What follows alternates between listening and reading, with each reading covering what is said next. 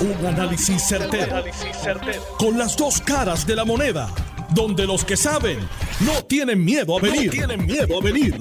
Esto es el podcast de Análisis 630 con Enrique Quique Cruz. 4 y 50 de la tarde de hoy, viernes 29 de abril del 2022. Tú estás escuchando Análisis 630. Yo soy Enrique Quique Cruz y estoy aquí de lunes a viernes de 5 a 7. Y eh, como todos los viernes, pues estamos aquí. Miren, una, una noticia que es, es, algo como que tú sabes, pero como que no sabes. Eh, y es el descontento que tienen muchos fiscales en el Departamento de Justicia. En el Departamento de Justicia hay problemas, como en todos los departamentos del gobierno. En el Departamento de Seguridad Pública hay un problema. Al igual que en recursos naturales también hay problemas. Imagínense. En todas estas dependencias hay problemas. ¿Cuál es la raíz del problema? Le voy a decir cuál es la raíz del problema. La raíz del problema es que lamentablemente hay muchos secretarios y secretarias que quieren servir y se encuentran con este aparato gubernamental permanente.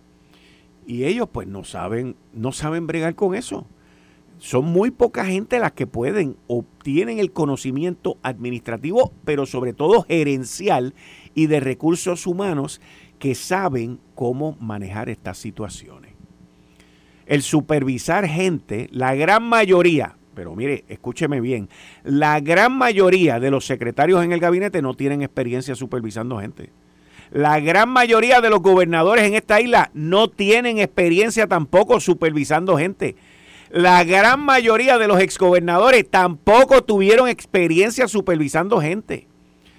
Porque la filosofía mental de esta gente se creen que cuando llegan a estas posiciones del poder, la posición y el poder te da el respeto y te da el poder de movilizar la agenda del gobernante.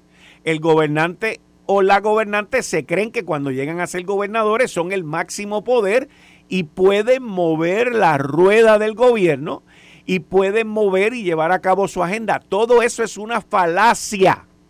Falacia.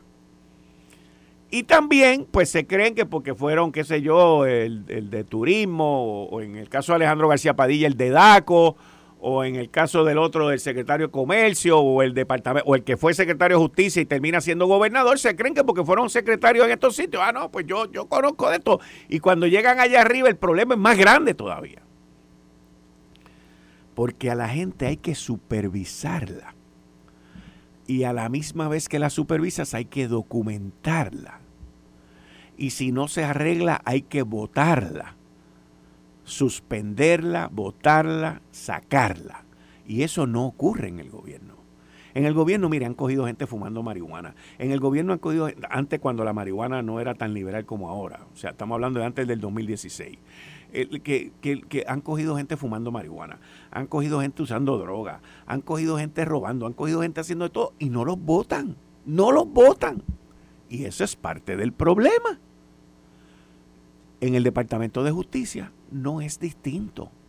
Para empezar, eso es un animal de cinco cabezas, porque estás bregando con abogados, estás bregando con fiscales, estás bregando con gente que está acostumbrada a litigar y si tú le metes un memo, le metes un regaño, te bajan con la regla 6, te bajan con 20 cosas. O sea que uno tiene que hacer las cosas como son.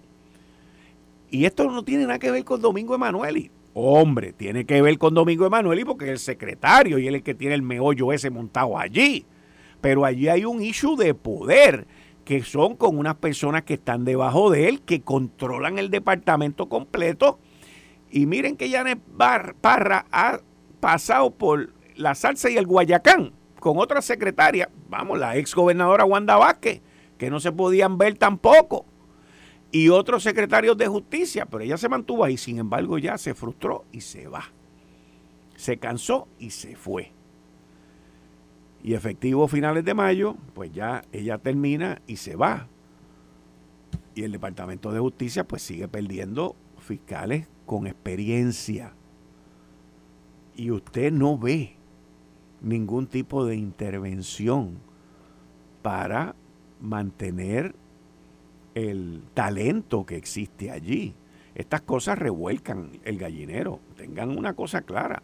Los que se crean hoy, porque es que esto yo lo conozco como la palma de mi mano, los que se crean hoy, que han tenido una tremenda victoria, que se van a ir a celebrar el fin de semana y a meterse 40 juanetazos porque ya Parra se fue y ya salimos de ella, están equivocados. Se los digo, están equivocados. Y usted se va a dar cuenta de aquí a seis meses o de aquí a un año que ¡pum! De momento desapareció uno, de momento desapareció otro. Estoy hablando en términos profesionales. Porque esa es la naturaleza del animal.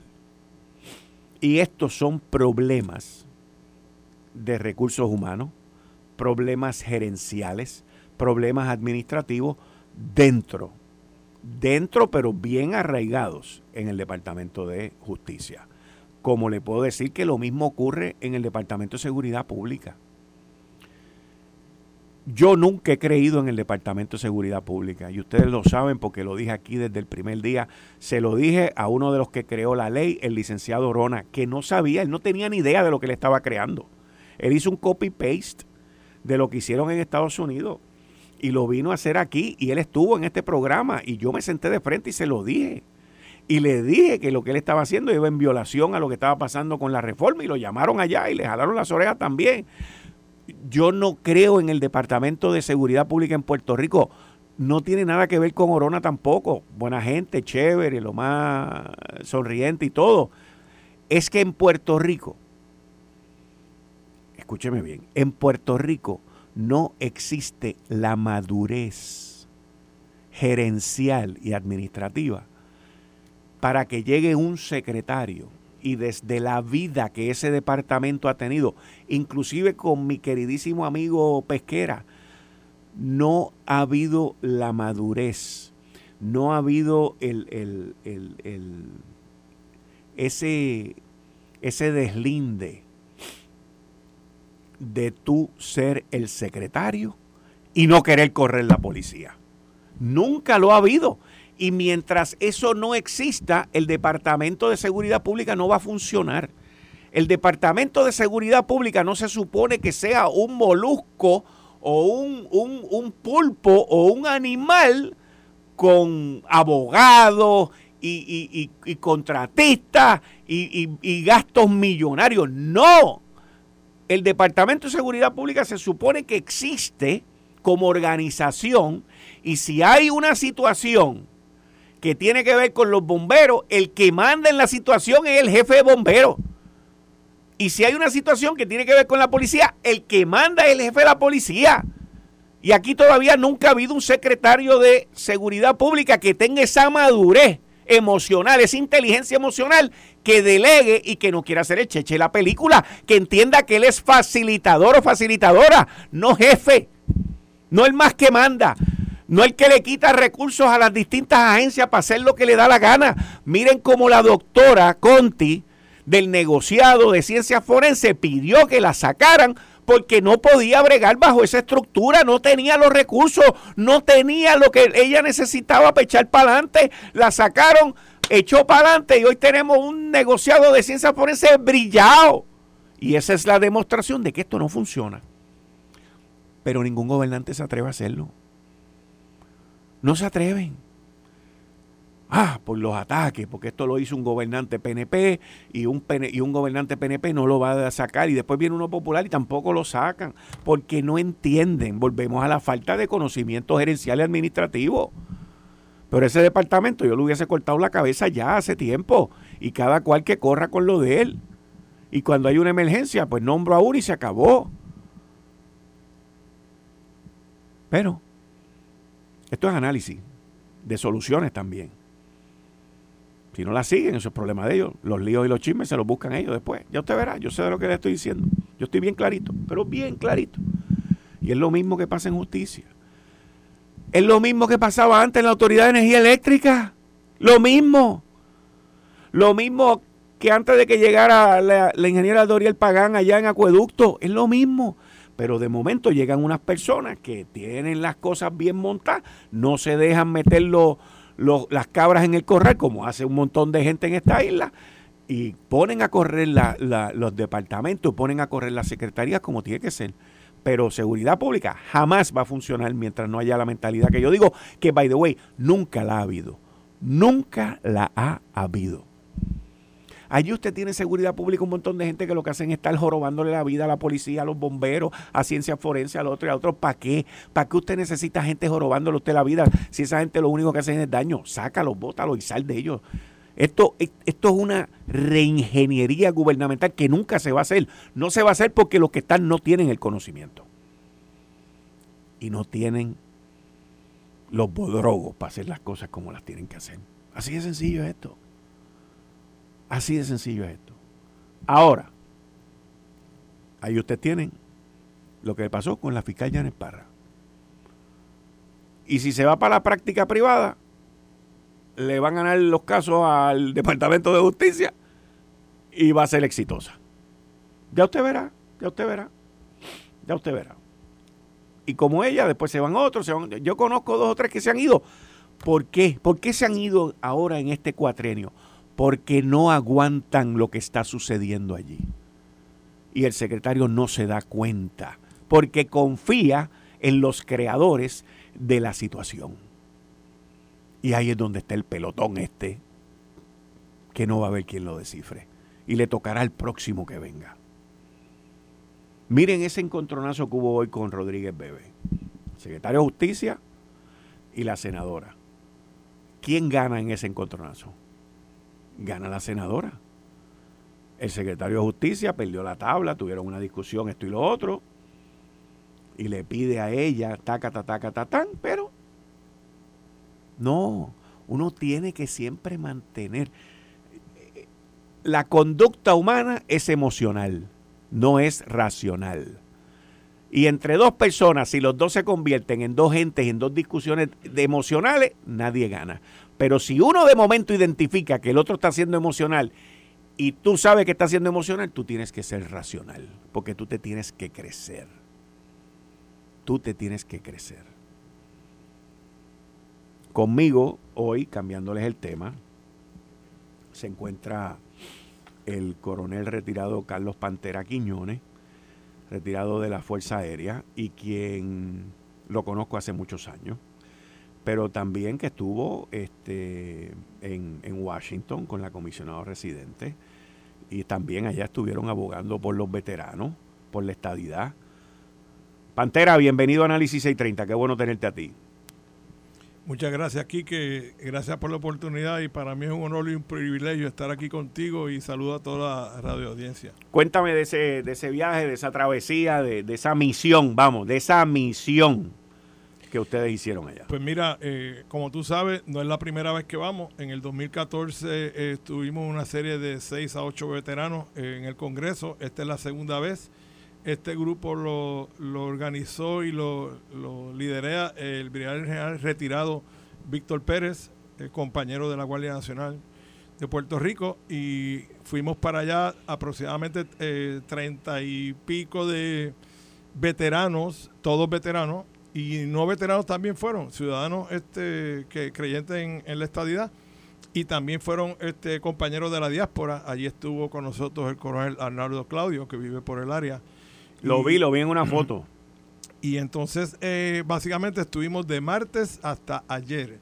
El martes fue un día de training, como lo dice, entrenamiento con George Loss, que es un muchacho joven eh, fue chief of staff del gobernador cuando el gobernador era comisionado residente y estaba con Puerto Rico 51st Statehood Council y nos dio un training y como parte de ese training estuvieron allí este el coronel, eh, digo, el capitán eh, eh, Elmer Román, que está ahora por Washington en una posición bien alta a nivel del Pentágono, y estuvo un señor que no conocía, Dani, Dani Vargas, si no me equivoco, eh, que él es del Museo Latino, que es una, iniciativa que se está haciendo allá. Pues ellos nos hablaron, básicamente, el capitán Román, eh, de la parte estratégica, eh, lo que está pasando a nivel mundial, nos puso al día con lo de Ucrania, Rusia, China.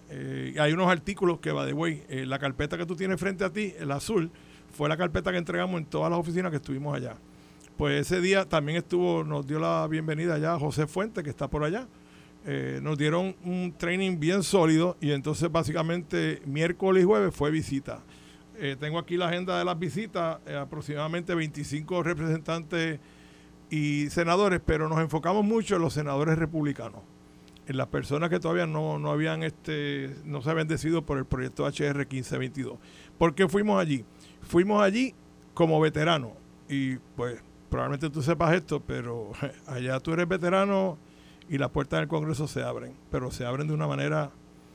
y si eres veterano de algún conflicto, todavía más. Eh, la diferencia, el respeto que, que, tienen a los veteranos allá es una cosa increíble. Pues los veteranos tienen lo que llaman un leverage en inglés, eh, eh, una fuerza moral.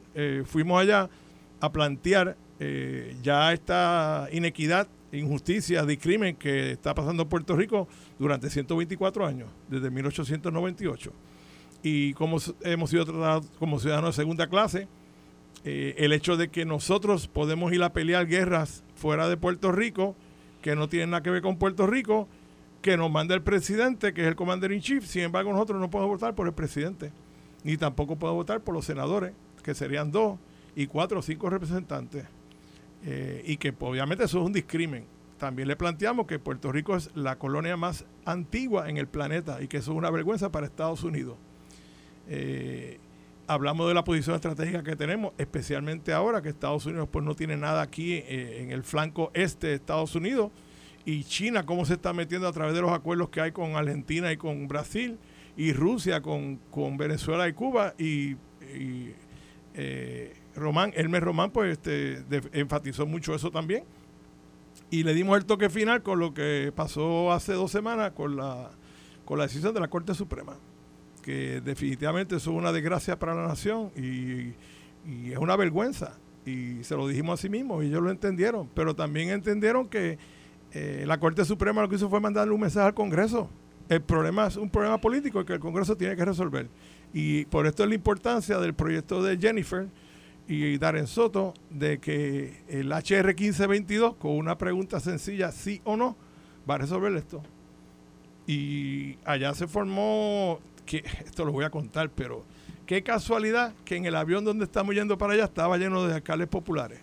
¿Tú, sabías, eso? No. El mismo día que nos fuimos el lunes, allí estaba la, eh, alcaldesa de Loíza, eh, el de Comerío, eh, el hijo de Betito, y adivina quién era el asesor de ellos. yo no me digas. Así mismo es. Y qué casualidad, ¿por qué tú crees que fueron para allá? Porque ustedes iban para allá. Claro que sí, para contrarrestar, claro que sí. Así que no hay casualidades en esta vida, pero nosotros hicimos nuestro trabajo y, quiero que sepa, tuvimos la oportunidad de conocer, intercambiar con el National Association of Hispanic Publishers. 16 editores que tuve el honor de conocer, una mesa redonda, y nos hicieron un montón de preguntas, y de hecho te, te, envié la entrevista y eso ya salió ayer. Ya salió y va a salir por todo Estados Unidos. Pero yo, yo quiero que al regreso de la pausa tú me, me, digas, porque estuviste con la comisionada residente y ha salido información de que ella está en, en, cerca de llegar a unos acuerdos con Nidia Velázquez para un proyecto que defina el estatus de Puerto Rico. Y quiero que me explique qué fue lo que Jennifer González les explicó a ustedes sobre esas negociaciones y sobre ese proyecto cuando regresemos a la pausa. Okay. Eh, estás escuchando el podcast de Noti1. Análisis 630 con Enrique Quique Cruz. Estoy aquí de lunes a viernes de 5 a 7 por Noti1 630M. Conmigo continúa aquí Carlos Pantera Quiñones, coronel de la Fuerza Aérea retirado, que estuvo en una misión en Washington con los veteranos eh, y también pues reclamando por la estadidad. Y antes de la pausa le pedí que nos pusiera al día con, con lo que Jennifer González les había explicado a ellos de las negociaciones que se están llevando a cabo con Nidia Velázquez, que ha trascendido entre ayer y hoy, que están cerca, que están cerca, que están cerca, y ellos tuvieron la oportunidad de reunirse con Jennifer. Cuéntame, este Pantera, ¿qué, qué, qué, les informó ella de cómo van las, las, este, las acciones para la estadidad. Pues mira aquí que antes que nada ella estaba extremadamente contenta porque estábamos allí. Y hizo resaltar que el timing de estar allí durante esta semana era crítico porque estaban las negociaciones a todo, a todo dar, a, todo fuego en el Comité de Recursos Naturales. Y eh, eh, que ya, ya estaba este, llegando a unos eh, casi acuerdos con la representante Nida Velázquez. algo que ella hizo bien claro era que bajo ningún concepto ella, ella iba a claudicar en cuanto a, la que tenía que ser algo que fuera descolonizante y que en eso ambas estaban en un acuerdo común de que la, opción tenía que ser eh, no, no, o sea, descolonizadora. Eh, fuera de eso, pues obviamente por respeto a las, a, las conversaciones que ella tuvo con, con la representante Nida Velázquez, ella no abundó más, pero sí nos dijo que se sentía extremadamente satisfecha y que estaba bien optimista y qué casualidad que ayer después de la conferencia de prensa que ella dio, entonces sale eh, el comunicado conjunto entre ellas, no sé si lo has visto, donde ambas están diciendo básicamente lo mismo, que han llegado a unos comunes acuerdos y que esto está, como decimos aquí en Los Boricos, a punto de caramelo. Qué bueno. Qué bueno, porque si eso es así, eso significa que ese proyecto debería de ser aprobado Correcto. por ambas cámaras. Correcto. Porque al tener el endoso de Nidia Velázquez, demócrata, y tener la parte republicana con Jennifer, ahí vas a tener lo que el Congreso y todos los presidentes anteriores nos han pedido, que es que vayamos al Congreso juntos Correcto. y pidamos lo que queremos. Correcto. Tú, al igual que yo y Jennifer González también, y el liderato del Partido Nuevo Progresista, tienen que entender que el proyecto no va a ser perfecto. Eso es así. ¿Ok? pero también tienen que entender que, por lo que Jennifer está diciendo, pues va a ser el proyecto y esa va a ser nuestra oportunidad. Y otra cosa que quiero, resaltar es que... De un proyecto que va a estar avalado por el Congreso con la firma del presidente para que Puerto Rico se defina y que esa decisión se respete. De una vez y por todas. Que si van a haber cinco opciones, que si van a haber tres rondas, que si yo no sé, yo estoy suponiendo aquí dentro del análisis que si usted va a tener que escoger entre cinco opciones, ah, no, pues es que yo quiero nada más que dos. No, no, es que usted tiene que encajar en el carril que es. Si usted quiere la independencia, métase y vote. Si usted quiere la estadidad, métase y vote. Si usted quiere el Estado libre soberano, métase y vote. Así que, para criticar, escojan otro día. Correcto. Porque aquí está habiendo un avance. Y vuelvo y repito, no va a ser perfecto, pero si tiene los elementos de que el pueblo decida y de que los estadistas salgamos a votar y de los que queremos la unión permanente con los Estados Unidos salgamos a votar y expresarnos y volver a ganar como lo hemos hecho anteriormente, más contundente todavía. Dime. Y eh, una cosa que ella resaltó era que ella estaba en constante comunicación con el gobernador. Y eso yo creo que es muy importante que, el pueblo lo sepa. Eh, están trabajando en equipo, que es lo importante y nosotros estamos detrás de la decisión que, tome el liderato. Eh, eh, y yo creo que, eh, ya el momento llegó y yo estoy bien, bien confiado y quería decirte el timing de lo que está pasando. una vez que Grijalva, que es el, presidente del Comité de Recursos Naturales, baje el proyecto al comité y el comité vote, pues entonces pasa al pleno de la Cámara y el objetivo es de que el pleno de la Cámara eh, vote eh, no más tarde de junio, porque acuérdate que el Congreso cambia en noviembre y entonces lo que quieren pasar esto al Senado y allí va a ser otra batalla, no hay duda de eso. Pero eh, one step at a time, como decimos, primero el Comité de Recursos Naturales, después el pleno de la Cámara y una vez que ya la Cámara tengamos ese voto, entonces pasará al Senado. Muy bien, muy bien. ¿Algo más? No, yo, yo me siento bien satisfecho de la labor que hizo todo el equipo. Fue una labor en equipo, eh, liderada por el general Víctor Pérez.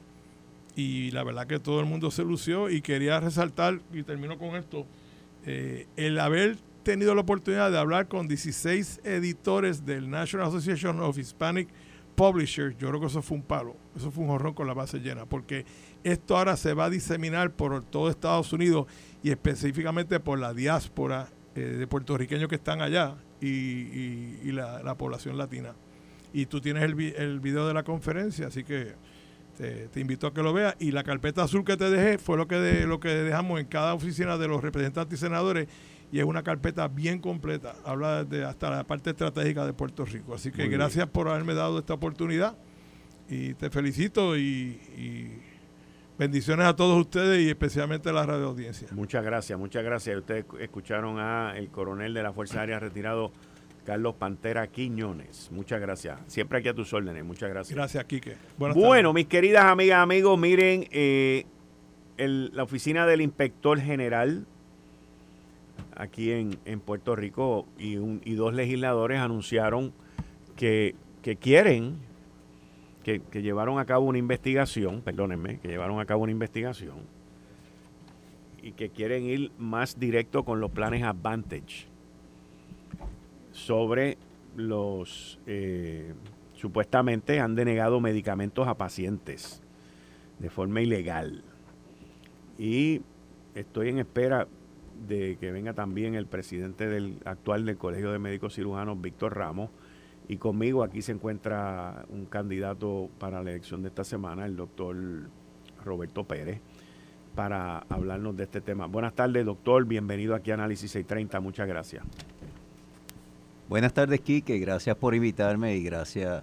Y, es un placer estar de nuevo aquí contigo. Muchas gracias. También le doy la bienvenida, como todos los viernes, a Juan Luis Camacho. Saludos, Quique, al doctor y compañero Anthony y a, y Anthony Maceira. Saludos, Quique, Juan Luis y doctor. Y por cierto, ¿verdad? A Zombie en, los controles y al público que nos escucha hoy viernes. Muchas gracias, muchas gracias. Doctor, eh, la elección es el domingo.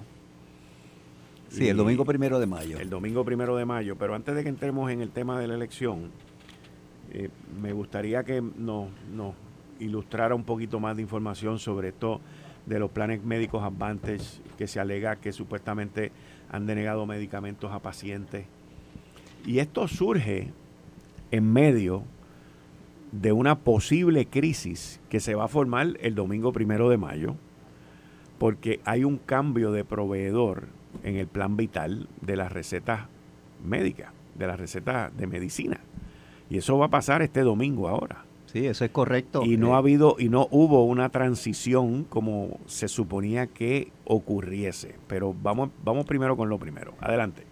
Sí, eh, el inspector general, pues obviamente eh, hicieron una investigación, inspector general del gobierno federal en Puerto Rico, eh, y esto fue una inspección a nivel nacional, y encontraron que el 13% de las reclamaciones de los proveedores a los pacientes y el, o sea, el 13% de lo que los pacientes necesitaban lo habían denegado. Los planes médicos a nivel nacional y dos de estos planes son planes de aquí de Puerto Rico. Triple M y MCS. Son dos planes que, que obviamente son planes Advantage. Eh, y esto lo hemos venido denunciando en el colegio médico por, por años, la denegación. Eh, yo me parece que eh, tuviste aquí a la, a la cardióloga, ¿verdad? a Norma, que habló sobre el tema, ese tema, es muy apasionada en ese tema y eh, como ella lo ha, lo ha, denunciado, le hemos denunciado en el colegio médico por muchos años la denegación de los servicios a los pacientes. Obviamente, eh, planes Advantage se nutren de fondos federales, fondos que llegan, le llegan todos los meses. Eh, ese dinero al principio del mes le llega a las arcas de los planes médicos y es para dar el servicio, para pagar las necesidades de los pacientes, de nuestros pacientes de edad avanzada.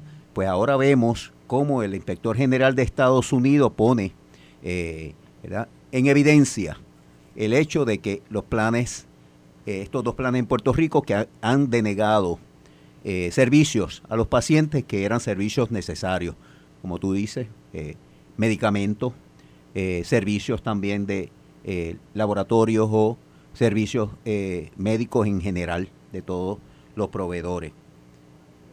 Esto, pues obviamente, eh, es un, un tema, ¿verdad? Que nosotros vamos a seguir tocando, ¿verdad?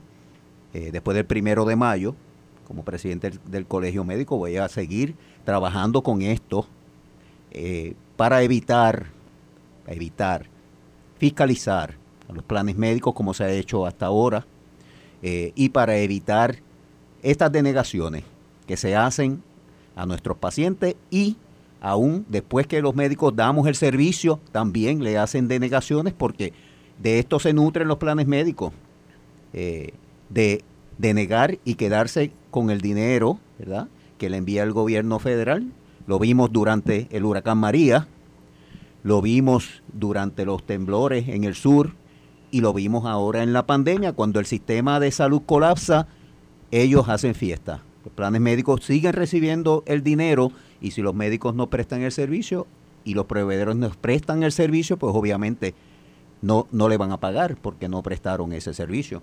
Durante ese momento, después del huracán María, nosotros, el Colegio de Médicos propuso que se tomara un, era un histórico de lo que habían facturado los médicos y se les siguiera pagando a los médicos porque los planes médicos estaban recibiendo ese dinero.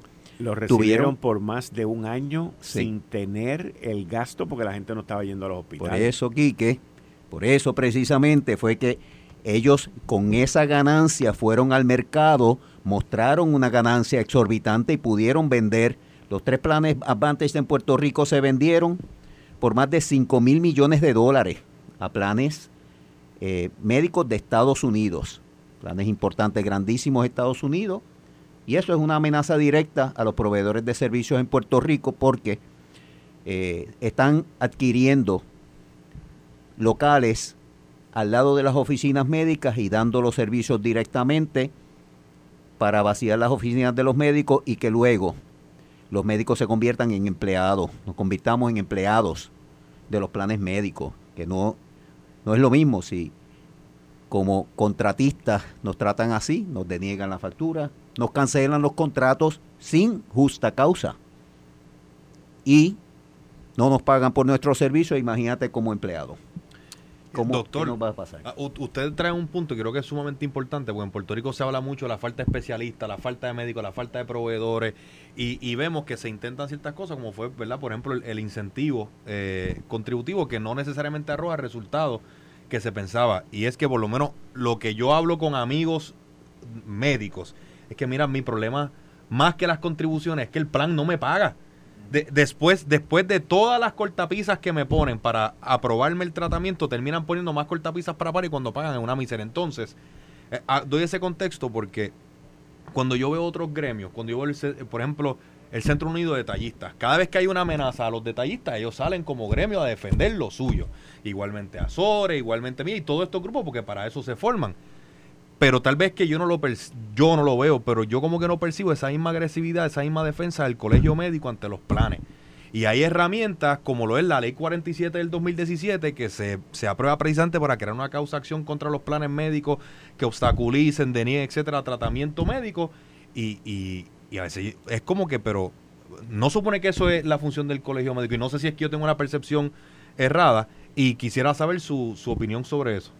Bueno, eh, la primera fase, la primera parte de tu pregunta, obviamente, eh, el decreto de exención contributiva que se aprobó en el 2017, ese decreto, el problema que tiene ese decreto es que hubo una ventana solo de dos años. O sea, si tú quieres evitar la fuga del- de, de médicos de Puerto Rico, médicos, eh, dentistas y otros profesionales de la salud, ¿verdad? Que, que hacen mucha falta en Puerto Rico. Si tú quieres evitar la fuga y das un alivio de dos años, una ventana de dos años, pues no lo vas a lograr, porque todos los años se retiran médicos de la práctica y llegan médicos nuevos a la práctica. Y estos médicos nuevos que llegan a la práctica, pues no se pueden, eh, no pueden eh, tomar ese beneficio y por lo tanto pensarían en irse fuera de Puerto Rico, porque el decreto eh, de exención contributiva compromete al médico por, cin- por 15 años en Puerto Rico y puede ser extensivo a 15 años más. El otro problema que hubo fue que se le, dio al secretario de salud la potestad de decidir cuáles eran las especialidades o, los servicios médicos necesarios y él decidió que eran los especialistas y nuestros médicos generalistas, los nuestros médicos primarios, pues no pudieron acogerse. Ahora mismo no tenemos especialistas porque como tú dices, no, no hubo tiempo suficiente para que los nuevos especialistas que están surgiendo se acogieran a esto y se han seguido yendo de Puerto Rico. Y los médicos primarios que tienen el peso de eso también están yéndose a otras jurisdicciones o están eh, obviamente no, no están tomando eh, este beneficio, por lo tanto se, se, se están yendo también, están mermando, porque el, el médico primario atiende al paciente, él lo va a atender. Con el paciente que necesita un especialista, el médico primario le va a dar el tratamiento en lo que puede ver el especialista. O sea que el médico primario está llevando sobre su sobre sus hombros el peso de la medicina primaria y parte están haciendo lo mejor que pueden con la medicina especializada, pero no tienen acceso al decreto. Muchos de nuestros médicos primarios han ido de Puerto Rico porque no le aplica eso. Y tenemos que enderezar la ley, tenemos que enmendar la ley, hacerla permanente y hacerla para todos los médicos de Puerto Rico porque vamos a tener una crisis próximamente si esto no se hace en cuanto al, al- al- rol del colegio, el colegio ha sido muy, muy vocal en cuanto a esto con los planes médicos. ¿ok? El, el- el problema que tenemos ahora mismo, mira, se aprobó una ley que permite que los médicos se asocien para negociar con los planes médicos. Eso fue cuando Angela Wine era la comisionada de seguro. ¿ve? Y ella nunca hizo el, el, eh, el- ¿verdad? Nunca, nunca hizo el, ¿cómo se, se- El reglamento. el reglamento, gracias Anthony.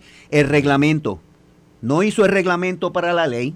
El reglamento se, eh, se, se impugnó en los tribunales, está todavía en los tribunales y todavía nosotros, ¿verdad? Los médicos no podemos asociarnos para, con- para poder negociar con los planes médicos. El contrato de los planes médicos es un contrato de adhesión, ¿ok? Quiere decir que toma el contrato. ¿Lo ah, no estoy de acuerdo. Pues no lo firme, quédate fuera. Eso es lo que sucede. Entonces, tenemos esta herramienta que no nos sirve porque está en los tribunales y se, se ha tardado. Eh, es inoperante la ley. Las leyes, yo entiendo, deben ser un poco más precisas para evitar que estas cosas pasen. Porque sabes bien que si tú te asocias con otros médicos para fijar tarifas, pues estás violando la ley antimonopolio, que es la ley federal. Y obviamente de eso se agarran los planes médicos para hacer esto. Es, es bien difícil poder trabajar con eso cuando no tenemos las herramientas, las herramientas que se hace la legislatura. Nosotros tenemos, ¿verdad? Obviamente participamos en la legislatura. Nosotros, el colegio médico, pues va y plantea sus preocupaciones de los médicos de Puerto Rico, pero no tenemos control sobre la legislación en Puerto Rico, ¿verdad? Dependemos de que los legisladores pues nos ayuden y, y que las leyes sean más específicas para que no pueda haber esto. Este asunto que inutiliza esa ley que se creó para mejorar la negociación entre el plan médico y los proveedores. Y de, de usted salir electo, ¿qué- ¿qué haría usted distinto para que, por ejemplo, el colegio pueda ser clave en impulsar que las leyes sean más específicas, que se sea más agresivo con los planes médicos y, y todo eso? Bueno, nosotros te- eh, tenemos, eh, ¿verdad? Eh, tenemos contratados, ¿verdad? Unos grupos que, que nos ayudan en la legislatura, son personas muy respetadas en Puerto Rico. Eh, y vamos a seguir trabajando con eso, ¿verdad? Eh, y vamos a empujar todo esto en la, en la legislatura. Eh, básicamente nosotros necesitamos, como tú mencionaste ahorita, ¿ok? Eh, y yo cuando voy a hablar con los médicos le digo, yo no necesito tú solamente que tú votes por mí y que para que yo sea el presidente del colegio médico, no. Tu ayuda no, no la necesito solamente ahora. Yo necesito tu ayuda ahora para proceder al colegio médico y guiar este proceso, pero también voy a necesitar tu ayuda después, cuando yo te necesite a ti para ir frente a la legislatura, para ir a donde tengamos que ir, un grupo nutrido de médicos que exijamos, mire, respétese porque si no se va a acabar el sistema de salud en Puerto Rico. Y eso es algo que, lo, que yo voy a hacer durante mi presidencia. Voy a con- tener comunicación con los grupos médicos y vamos a ir juntos de la mano porque si yo voy solo, una persona pues puede, tiene algo cuando representa a un grupo, pero si va el grupo nos van a hacer mucho más caso. Como dijo, eh, recuerdo, ¿verdad? Durante, después del ataque a las Torres Gemelas en Estados Unidos, yo le digo, cuando hablo con los médicos, cuando un trabajador le preguntó al presidente George Bush, que estaba con el megáfono, y le dice, señor presidente, no lo escuchamos. Y él dijo, los que hicieron esto nos van a escuchar. Si vienen los médicos conmigo y me ayudan a llevar el mensaje con un grupo nutrido, yo les aseguro a los médicos que sí nos van a escuchar. Nos van a escuchar los legisladores, nos va a escuchar el pueblo de Puerto Rico y nos va a escuchar el Ejecutivo también cuando reclamemos. Pero yo necesito de la ayuda de los médicos en Puerto Rico, de todos nos unamos, dejemos nuestras diferencias a un lado y caminemos juntos en una dirección para poder resolver este problema, que no es un problema de ahora, no es un problema de cuando vino el inspector general hacer esta inspección y poner ¿verdad? En, en, evidencia a los planes médicos que deniegan las tarifas. Es un problema que yo vengo escuchando desde que empecé en la escuela de medicina. Esto es un problema que ha surgido por muchos años y la única forma de resolverlo es uniendo a la clase médica y demostrando, ¿verdad? No, no es una huelga ni nada de eso porque obviamente es ilegal. Es una manifestación de que estamos unidos, ¿ok? No vamos a disminuir, no vamos a, eliminar servicios porque eso sería ilegal, ¿verdad? No nos vamos a exponer a eso, pero sí debemos demostrar que estamos unidos y que exigimos que se nos escuchen. Quique, no sé si tengo tiempo para otra pregunta. Eh, cuando, cuando uno mira a Puerto Rico y lo compara con, otros estados, el control que aquí tienen los, los, planes médicos, ¿es igual en otras jurisdicciones de los Estados Unidos o en Puerto Rico como que hay, hay más control sobre los servicios médicos, lo que se paga, lo que no se paga que en otras jurisdicciones? Esto fue el, podcast de Notiuno. Análisis 630 con Enrique Quique Cruz. Dale play a tu podcast favorito a través de Apple Podcasts, Spotify, Google Podcasts, Stitcher y notiuno.com.